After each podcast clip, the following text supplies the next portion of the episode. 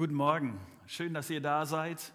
Äh, ich sage das immer mal wieder, äh, nicht, vor nicht ganz so leeren Plätzen zu predigen, ist für mich eine Hilfe. Von daher vielen Dank, dass ihr heute Morgen da seid. Und vielen Dank, dass ähm, du, wenn du an den Endgeräten bist, dass du da ähm, ja, einfach mitmachst beim Abstand halten und äh, all diesen Dingen. Ähm, ich hoffe sehr, dass Gott jetzt zu dir reden kann und dass sein Wort für dich etwas aufschlüsselt, was du vielleicht bisher noch nicht so gesehen hast oder etwas, was du brauchst, äh, was dir gerade weiterhilft, wo Gott zu dir reden kann.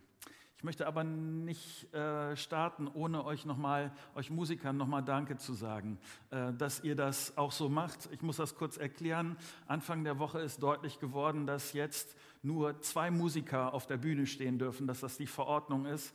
Ähm, und das schränkt nochmal unsere Musikteams deutlich ein. Und das bietet auch oder das ist auch für die Musiker, äh, dann die beiden hier vorne stehen, eine deutlich höhere Belastung. Ähm, von daher vielen Dank, dass ihr das, dass ihr das macht. Ja, ich. Ja. Ich würde gerne noch mit uns beten und wenn das geht, mögt ihr mit mir aufstehen.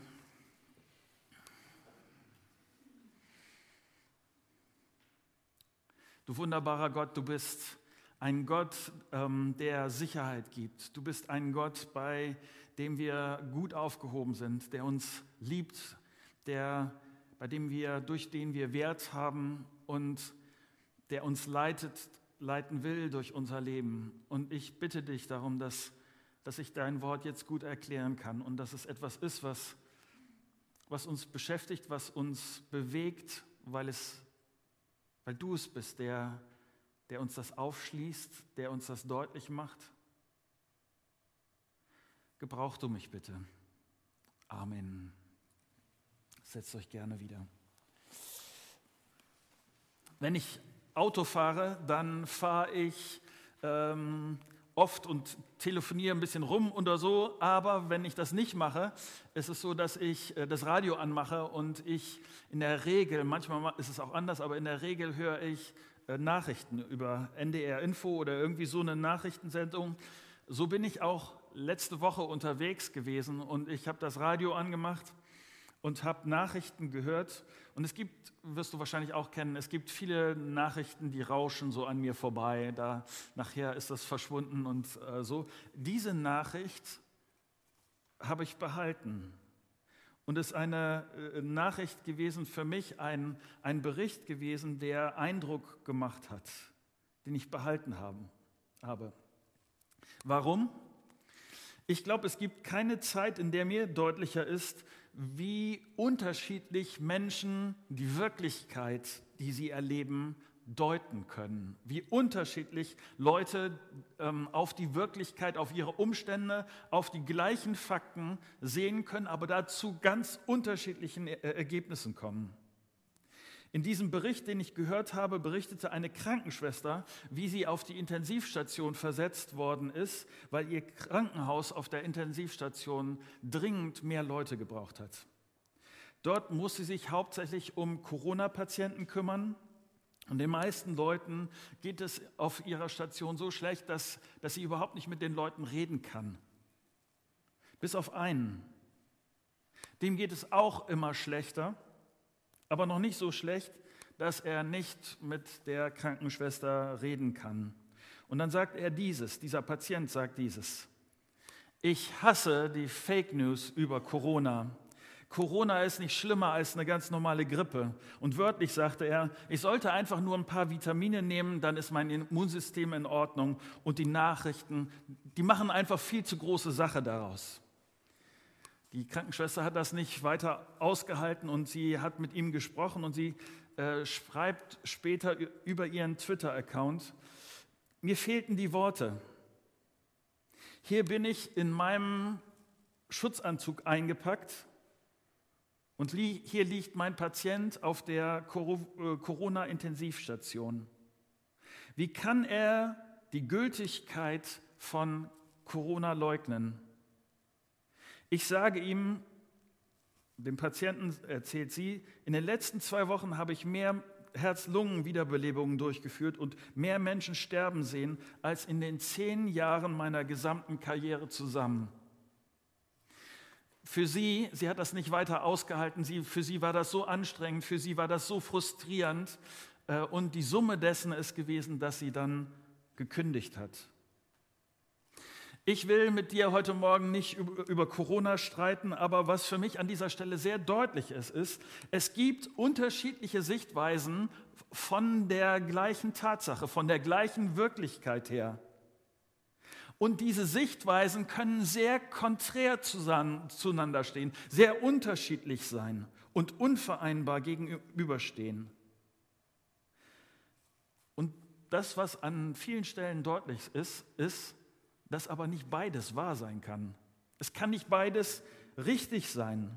Ich kann nicht auf der einen Seite Corona leugnen und auf der anderen Seite Corona ernst nehmen. Ich kann nicht gleichzeitig sagen, Corona ist schlimm und gleichzeitig Corona ist nicht schlimm. Es gibt Situationen, da muss ich mich entscheiden, welche Wirklichkeit ich sehen will, welche Brille auf meiner Nase sitzt, wenn ich diese Tatsachen anschaue. Und heute Morgen in dem Text, den ich mit uns angucken will, prallen sehr unterschiedliche Sichtweisen aufeinander. Und die Frage ist, welche Deutung der Realität, welche Deutung der Wirklichkeit ist angemessen, welche Perspektive ist weise, welche Perspektive ist schlau und welche Perspektive ist einfach nur egoistisch oder dumm ich weiß, dass man da diese schlaue Herangehensweise, also das, wie ich die Wirklichkeit wirklich so verstehe, wie sie ist, dass man das mit unterschiedlichen Worten beschreiben kann. Mein Wort für heute Morgen ist Weisheit. Um eine Situation gut zu deuten, richtig zu verstehen, brauche ich Weisheit. Um die Dinge richtig einzuordnen, die ich erlebe, brauche ich Weisheit. Und ich will euch anhand des Berichtes von diesen Weihnachtsmännern heute Morgen, also von den Männern zu Weihnachten, nämlich den Weisen, ähm, will ich euch sagen, warum sich ihr Name wirklich berechtigt, warum sie wirklich weise sind. Die meisten Leute, die ich treffe, die denken, dass diese drei Männer, äh, dass sie den Namen Kaspar, Melchior und Balthasar haben. Tatsächlich ist aber unklar, ob sie überhaupt drei gewesen sind. Und was ganz deutlich ist, die Bibel sagt nichts zu diesen Namen. Also äh, sie haben auch ganz anders heißen können. Ähm, da gibt es äh, in dem Sinne überhaupt keine Berichte drüber. Aber in dieser Geschichte von den Weisen gibt es diese unterschiedliche Sichtweise auf dieses eine Ereignis. Wir in dieser Adventszeit denken wir, dass Jesus daran, dass Jesus für uns geboren ist, dass er in diesem Stall von Bethlehem geboren ist. Und das ist die Tatsache. Aber wie wird das gedeutet? Wie gehen Leute mit dieser Tatsache um? Und das kann auf der einen Seite weise sein und auf der anderen Seite kann das ziemlich dumm sein. Und das entscheidet jeder für sich. Welche Brille ich aufhabe, wie ich diese Tatsache sehe, entscheidet jeder selber. Und ich will euch zumindest drei unterschiedliche Sichtweisen auf dieses gleiche Ereignis äh, zeigen. Ähm, den ersten Aspekt von der Wahrheit habe ich genannt, die Weisheit der Wissenschaftler. Lest mit mir diesen Bericht, Matthäus 2, Abvers 1. Jesus wurde zur Zeit des Königs Herodes in Bethlehem, einer Stadt in Judäa, geboren. Bald darauf kamen Sterndeuter aus dem Land im Osten nach Jerusalem. Wo ist der König der Juden, der kürzlich geboren wurde? fragten sie. Wir haben seinen Stern aufgehen sehen und sind gekommen, um ihm Ehre zu erweisen. Als König Herodes das hörte, erschrak er und mit ihm ganz Jerusalem. Das, was wir hier mit diesen ähm, Sterndeutern oder mit diesen Weisen, mit diesen Leuten aus dem Osten haben, ist, das sind wahrscheinlich äh, in der damaligen Zeit äh, die Wissenschaftler gewesen, die Spitze von dem, was man damals als Erkenntnis hatte. Im Bereich von Naturwissenschaften, Philosophie, Religionswissenschaftler, Astronomie, all diese Dinge. Wir wissen nicht viel über diese Weisen, aber das, was wir wissen, lässt darauf schließen, dass es sehr, sehr gut ausgebildete Leute gewesen sind. Und jetzt kommen sie wahrscheinlich aus dem Gebiet vom Irak, Iran, da in, aus der Ecke, und ähm, sie sagen, wir haben diesen einen Stern entdeckt. Und wenn sie das sagen, dann bedeutet das, wir haben geforscht, den Himmel angeschaut und deshalb sind wir jetzt hier in Jerusalem. Also ich äh, hoffe, das ordnet ihr richtig ein, aber damals war Jerusalem nicht unbedingt das Zentrum der Wissenschaft. Sie kommen da in einen, ja, doch eher im Vergleich dazu in ein Kaff und ihnen fehlt, sie haben alles fein sortiert, sie sind angekommen und sie sind fast da, aber eine Information fehlt ihnen noch. Wo ist der neue König genau? Dieser König ist besonders, das wissen sie. Sie sagen, wir haben uns auf die Reise gemacht und wir sind von weit her, denn dieser König ist es wert. Für mich ist das sehr interessant, was hier passiert. Die Weisheit dieser Leute ähm, ist oder äh, basiert auf ihren Beobachtungen und auf ihren Nachdenken. Was, was für diese Leute unwahrscheinlich ist, dass sie vorher schon den Gott Israels äh, irgendwie kennengelernt haben, in Berührung gekommen sind mit dem Gott Israels. Und ziemlich ausgeschlossen ist, dass sie deshalb sich aufmachen, weil sie an diesen Gott geglaubt haben. Und trotzdem ist es so, dass mit ihrem Nachdenken, dass sie fast ans Ziel kommen, fast. Sie sind ganz in der Nähe, so nahe, dass sie das Wort hören, das sie zum Sohn Gottes an ihr Ziel führt. Ich sage dir, für mich an dieser Stelle äh, steckt ganz viel Hoffnung, Hoffnung für die, die auf, die auf der ehrlichen Suche nach Gott sind. Vielleicht machst du dir Gedanken über Gott, vielleicht suchst du nach Gott, vielleicht beschäftigst du dich gerade deshalb mit wissenschaftlichen Fragen, Naturwissenschaften, mit Philosophie, mit spirituellen Fragen. Ich habe neulich ein Interview mit dem Astrophysiker Professor Heino Falke gehört. Er hat 2019 die Wissenschaft verblüfft dadurch, dass er ein Bild vom, er ist der Erste, der ein Bild vom, von einem schwarzen Loch geliefert hat. Heino Falke ist also ein also wenn, wenn du bei Wikipedia guckst, er ist ein super-duper äh, Wissenschaftler mit tausend Auszeichnungen und so weiter. Und in diesem Interview, der, der ihm die Fragen gestellt hat, der hat behauptet, dass es ja im Grunde genommen nicht so viele Wissenschaftler gibt, die an Gott glauben. Und man merkte das in diesem Interview, dass Heino Falke das, diese Sache erst überhaupt nicht verstanden hat. Seine Antwort war, äh, wieso nicht an Gott glauben? Ich glaube an Gott und ich kenne einige meiner Kollegen, die Wissenschaftler sind und ganz genauso an Gott glauben. Was ich dir sagen will, ist, Glaube und Wissenschaft, Glauben und Denken, Glauben und Nachdenken ist kein Widerspruch. Die Weisen machen das hier deutlich. Du setzt dich gerne mit denkerischen Sachen auseinander, intellektuell, wissenschaftlich und so weiter. Und ich hoffe, dass du zulässt, dass Gott dein Deutungsrahmen ist, dass Gott die Brille bestimmt, mit der du da auf diese wissenschaftlichen Fakten guckst, dass du dich mitnehmen lässt in einen Gott, der sehr wohl, dem du denkerisch sehr wohl nahe kommen kannst, auch wenn es dann noch einen letzten Schritt braucht. Gott ist der Deutungsrahmen, den du brauchst, damit du die Wahrheit erkennen kannst, wirklich. In diesem Zusammenhang habe ich immer wieder Diskussionen, wie es denn sein kann, dass ein, die meisten Leute trauen mir zu, dass ich nicht ganz dumm bin und dass ich nachdenken kann und äh, solche Sachen. Die fragen mich dann, Marco, wie kann das denn sein, dass so jemand wie du, dass du dich wirklich auf die Bibel verlässt? Ich spreche immer wieder mit Menschen, die sagen, das ist doch damals nur Legende gewesen. Das hat sich jemand ausgedacht, um um andere zu überzeugen, dass Jesus irgendwie Gott ist. Ich finde unseren Text an dieser Stelle zumindest überraschend. Oder überleg mal mit mir. Matthäus ist der, der diesen Text schreibt.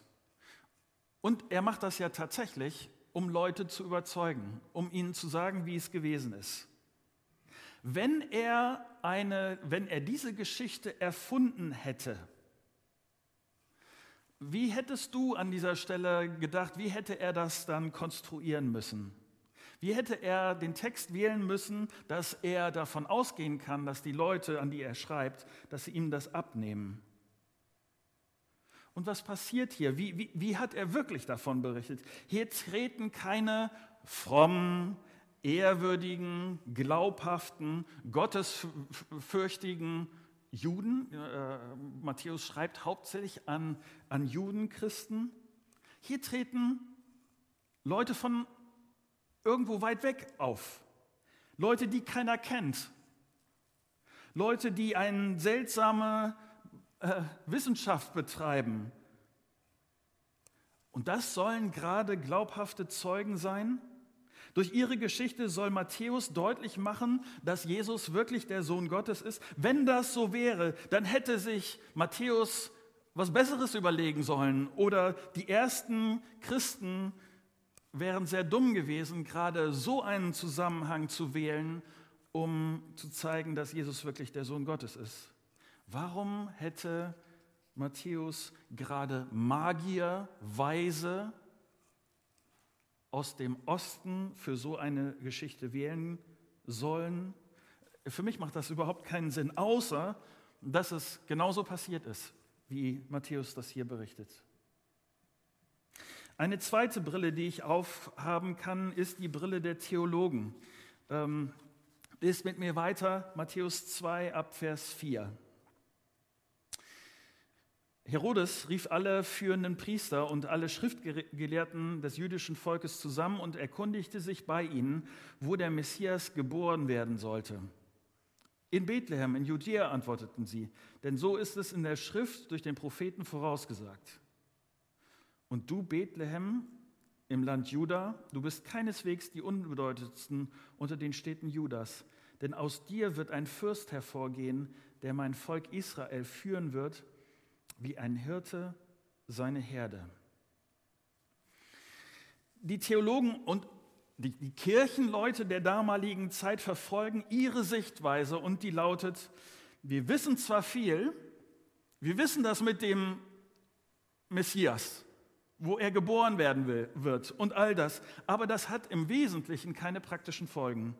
Wir passen uns an, wir lassen uns einspannen und wenn es für Einspannen ist von, von Herodes, die, die, die Geschichtsbücher sagen deutlich, wie sehr die jüdischen Leute damals Herodes gehasst haben. Herodes war keiner von ihnen. Herodes war einer, die Römer hatten ihm den Auftrag gegeben, über Juda zu herrschen, über ähm, das damalige Israel.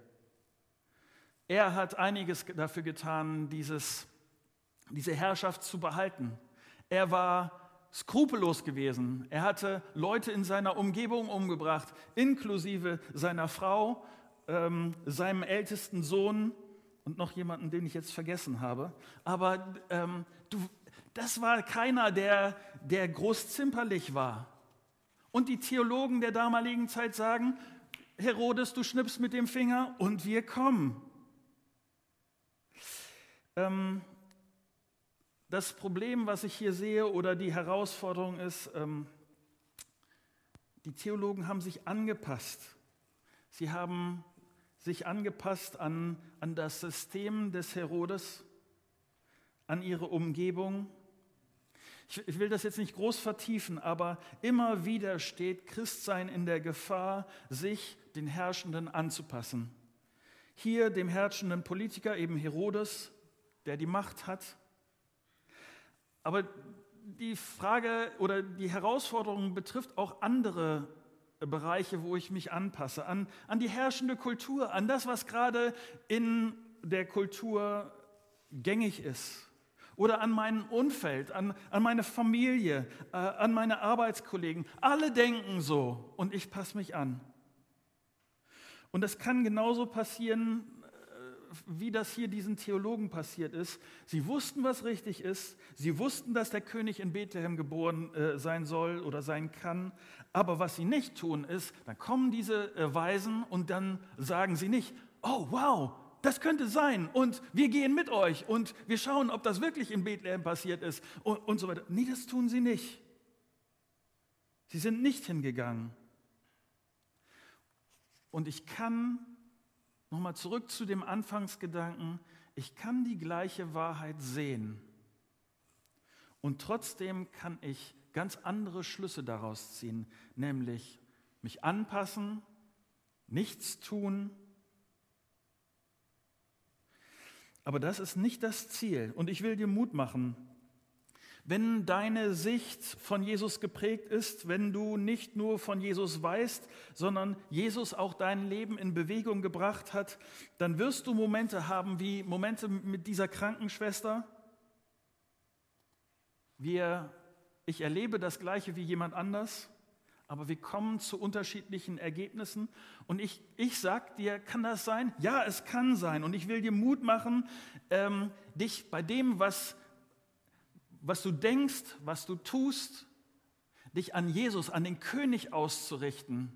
Nicht anzupassen an das, was alle anderen tun, sondern bewusst zu sagen, ich will auf ihn sehen, auf Jesus sehen. Lass dich nicht davon irritieren, wenn andere das anders machen. Ich hoffe, dass du viel von Jesus lernst aber ich hoffe, dass es nicht ist wie bei diesen Kirchenleuten in Jerusalem, dass dein Kopf immer größer wird, dass, da, dass du Wissen ansammelst, sondern dass es dich in Bewegung bringt.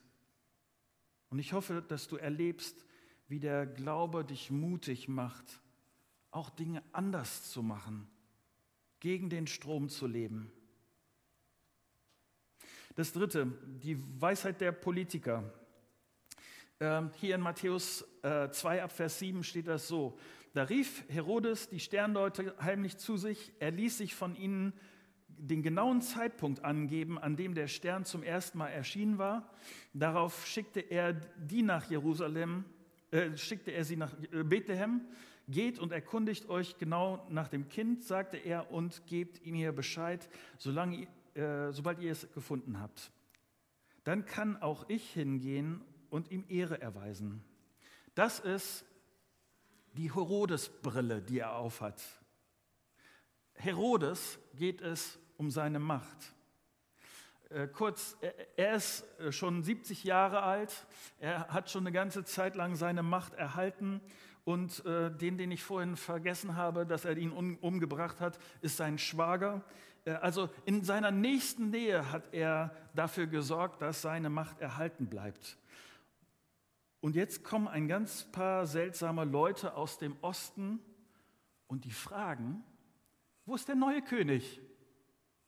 Also du, Herodes, ganz nett mit dir, aber um dich geht es gerade überhaupt nicht, sondern wo ist der neue König? Da gehen bei Herodes die Alarmglocken an. Die Weisen haben die Geburt von Jesus Christus durch, durch ihre Brille der Wissenschaft gesehen. Die Kirchenleute von Jerusalem haben das durch die, ihre Brille der Theologie gesehen und Herodes sieht hier die Geburt von Jesus Christus durch die Brille seiner Macht. Als Politiker hat dieser Mann sein ganzes Leben dafür gekämpft, als König der Juden anerkannt zu werden. Und jetzt kommen diese Jungs, die er nicht kennt, und sagt, sagen ihm, du bist es nicht. Schon wieder nicht. Das, was du die ganze Zeit dir gewünscht hast. Nein, du bist es nicht. Und Herodes Weisheit ist, das kann nicht sein. Ich sichere mir meine Macht und ich töte Jesus. Die Weisen brauche ich nur, damit sie mich zu diesem Jesus hinbringen und dann ich ihn töten kann. Jesus, du störst. Und ich habe mir bei Herodes gedacht, ähm, mein erster Gedanke ist, was für ein übler Kerl ist das? Und am zweiten habe ich gedacht, ich kenne so einen kleinen Herodes in mir. Die Geschichte der Bibel ist eine Geschichte, in der Leute Menschen mit ihrem kleinen Herodes kämpfen. Gott, du störst. Gott, ich will die Macht haben und ich will diese Macht behalten.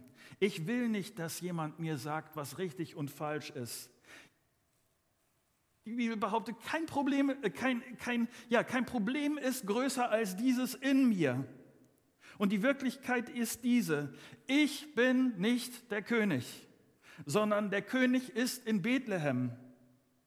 Wenn ich auf den wirklichen König sehe, befreite es mich mehr und mehr von diesem kleinen Herodes in mir. Jesus ist gekommen aus Liebe zu dir. Er ist gekommen aus Liebe zu mir. Und er will mir helfen, dass ich diese Herodes-Brille, nämlich dass ich Chef bin, dass ich König bin, dass ich das absetzen kann und dass ich mehr von Gottes Weisheit verstehe. Mein letzter Gedanke die Weisheit des Glaubens. Wie geht das Ganze zu Ende? Matthäus 2 ab Vers 9. Mit diesen Anweisungen des Königs machten sie sich auf den Weg. Und der Stern, den sie hatten aufgehen sehen, zog vor ihnen her, bis er schließlich über dem Ort stehen blieb, wo das Kind war. Als sie den Stern sahen, waren sie überglücklich. Sie gingen in das Haus und fanden dort das Kind und seine Mutter Maria. Da warfen sie sich vor ihm nieder und erwiesen ihm Ehre. Dann holten sie ihre Schätze hervor, die sie mitgebracht hatten, und gaben sie ihm Gold, Weihrauch und Myrrhe. In einem Traum erhielten sie daraufhin die Weisung, nicht zu Herodes zurückzugehen. Deshalb reisten sie auf einem anderen Weg wieder in ihr Land. Nochmal, keiner weiß, wie viele Weisen das gewesen sind, auch aus dem Geschehen hier lässt sich das nicht schließen.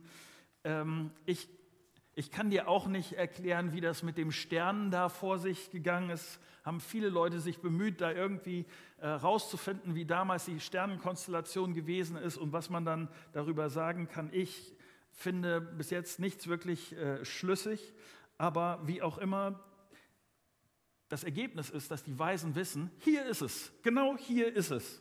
Hier sind wir am richtigen Platz, wenn es darum geht, den neuen König zu sehen. Und sie erwarten, dass, es, dass sie ein Baby vorfinden. Das ist für sie keine Überraschung. Das ist der neugeborene König. Diese schlauen Denker, intelligenten, respektierten, anerkannten Leute, die im Moment, wo sie in das Haus gehen und das Kind sehen, die sich hinwerfen vor lauter Respekt, die in ihrem ganzen Wesen ausdrücken, du bist es, Jesus. In den meisten Darstellungen, nur kurz eine Randerklärung, in den meisten Darstellungen äh, über Weihnachten sehen wir die Weisen mit den Hirten und Josef und Maria in einem Stall. Von solch einem Treffen äh, redet die Bibel an keiner Stelle. Die Weisen äh, treffen hier auf Maria und auf Jesus da sind sie in einem Haus. Da sind sie nicht mehr in diesem Stall, sondern in einem Haus.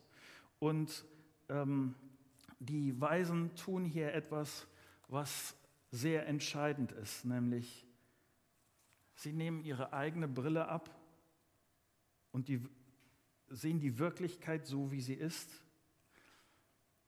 Ich will das anhand von drei Stichworten beschreiben, die hier in diesen Versen stehen. In Vers 11 steht, dass sie Jesus ehren. Eigentlich wäre das etwas gewesen, was, sagen wir, für Politiker wie Herodes ge gewesen wäre. Ehre, Anerkennung, Respekt. Und diese Ehre bekommt jetzt der Sohn Gottes. Meine Behauptung ist, im Grunde genommen, äh, jeder von uns ehrt in seinem Leben irgendwas oder irgendjemanden. Irgendwas ist dir oder irgendjemand ist dir das Wichtigste. Für irgendjemanden setzt du Zeit und Energie und, und so ein. Und die Frage ist, ist es der Richtige? Ist deine Perspektive aufs Leben, wenn es darum geht, zu ehren, ist das die, die Wirklichkeit? Wie ist das bei dir? Ich bin so dankbar, dass dieser Sohn Gottes als Baby auf die Welt gekommen ist und dass er die Brücke geschlagen hat zu mir und zu dir, dass ich heute mit ihm unterwegs sein kann, dass ich leben kann und dass er mir zeigt, wie die Wirklichkeit wichtig, wirklich ist, dass ich meine Brille absetzen kann, um zu verstehen, wie er ist, wie er die Wirklichkeit sieht, so wie es wirklich ist. Meine Brille ist, meine Perspektive auf das Leben ist schräg gewesen. Ich brauchte, oder ich glaube, dass jeder dieser, diesen Moment braucht, wo wir zu Jesus hingehen und sagen, hilf mir, bring, hilf mir, die Wirklichkeit richtig einzuschätzen, hilf mir, das zu verstehen, hilf mir, die Wirklichkeit so zu sehen, wie du sie siehst. Das zweite Stichwort ist, das führt bei den Weisen dazu, dass sie Jesus das geben, was kostbar ist. Bei ihnen, bei den Weisen, ist das Gold, Weihrauch und Myrrhe. Ich, bei dem, was ich jetzt sage, ähm, hättest du mich völlig falsch verstanden, wenn, es, äh, wenn du das verstehst, als wenn es mir um deine Spenden gehen würde. Sondern das, was hier passiert ist, ist, dass diese Weisen kommen und sie haben sich vorher vorbereitet und sie geben das, was ihnen kostbar ist. Hier steht was von ihren Schätzen dass sie dadurch Jesus Anerkennung, Lob, Respekt, ihr Herz ein Stück da reinlegen und ihm sagen, du bist es. Und natürlich gehört das dritte, das Stichwort, dritte Stichwort ist, was dazu gehört, ist Gehorsam. Diese ausländischen Leute aus dem irakischen, aus, aus dem iranischen, äh, diese Leute, diese schlauen Leute zeigen, wie es wirklich geht. Sie ehren Jesus, indem sie sich vor ihm niederknien, sich vor ihm beugen. Sie geben ihr Bestes hin und das, worin das gipfelt oder was dazugehört, was das Entscheidende ist. Sie tun das, was Gott von ihnen will. Sie sind gehorsam. Sie lassen Jerusalem beiseite, sie lassen Herodes und die Kirchenleute beiseite, sie ignorieren sie und sie gehen auf einem anderen Weg wieder nach Hause. Sie tun das ganz schlicht, sie tun das, was Gott ihnen sagt. Wie könnten sie auch anders? Sie haben Jesus, den König, gesehen. Sie haben die Wirklichkeit gesehen, wie es wirklich ist. Wenn meine Brille ab ist und Jesus mir die Wirklichkeit zeigen kann, dann verändert das mein Leben. Und dann werde ich wissen, es ist dieser König wert, dass ich mein Leben auf ihn ausrichte. Auch ganz praktisch, indem ich gehorsam bin, indem ich schlicht das tue, was er sagt. Er ist es wert. Und ich hoffe so sehr, dass es etwas ist, was uns motiviert, es diesen Weisen gleich zu tun, nämlich Sie tun das, was Gott von ihnen will. Ich weiß nicht, wie, wie das mit dir ist, wie du deine Wahrheit, deine Wirklichkeit, das alles wahrnimmst. Für mich, dieser Text war eine Erinnerung daran, äh, neu eine Herausforderung zu überlegen, mit, mit, mit welcher Brille sehe ich meine Wirklichkeit? Wie, wie, wie komme ich zu meinen Ergebnissen? Was ist das, was mich motiviert? Was ist das, wie, was mich beschäftigt? Wie ich, wie ich das deute, was ich erlebe? Und vielleicht ist es etwas, was, was dich auch beschäftigt und wo du in den letzten Minuten gedacht hast, ja, an dieser Stelle, vielleicht ist das, vielleicht ist das keine gute Brille, sondern ich sollte sie ablegen und ich sollte äh, mich mehr ich sollte mutiger sein vielleicht an, an der einen oder anderen Stelle, Jesus wirklich ganz treu und schlicht nachzufolgen.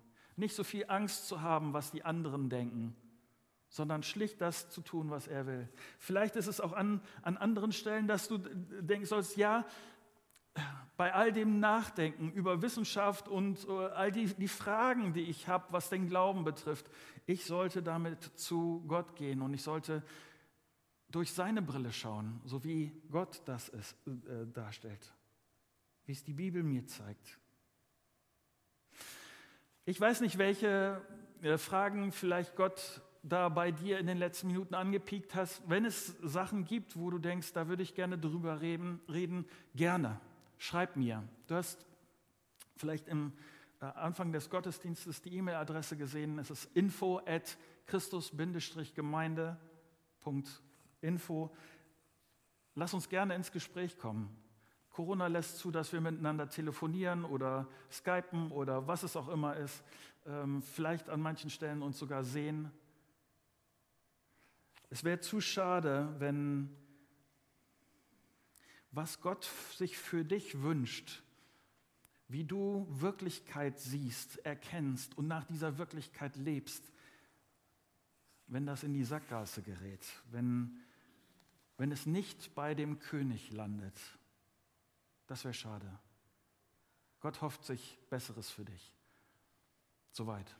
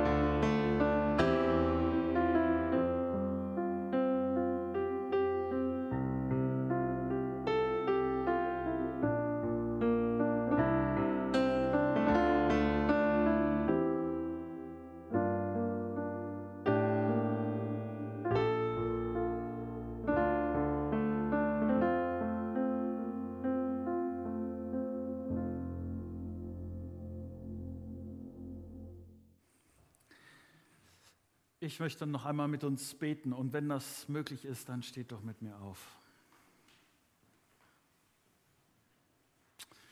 Jesus, du bist wirklich der König. Und manchmal ist meine Brille, meine Perspektive von mir, von meinem Leben, von meiner Umgebung Sie ist so weit weg von dem, wie du, wie du das siehst. Und ich will mehr lernen, aus, mit deiner Brille zu sehen, mit deiner Perspektive. Die Rahmenbedingungen, die, das, das Leben aus, aus deiner Sicht zu verstehen und es zu tun, wie die Weisen es getan haben, die Ehre zu geben, mich dir hinzugeben und dir gehorsam zu sein.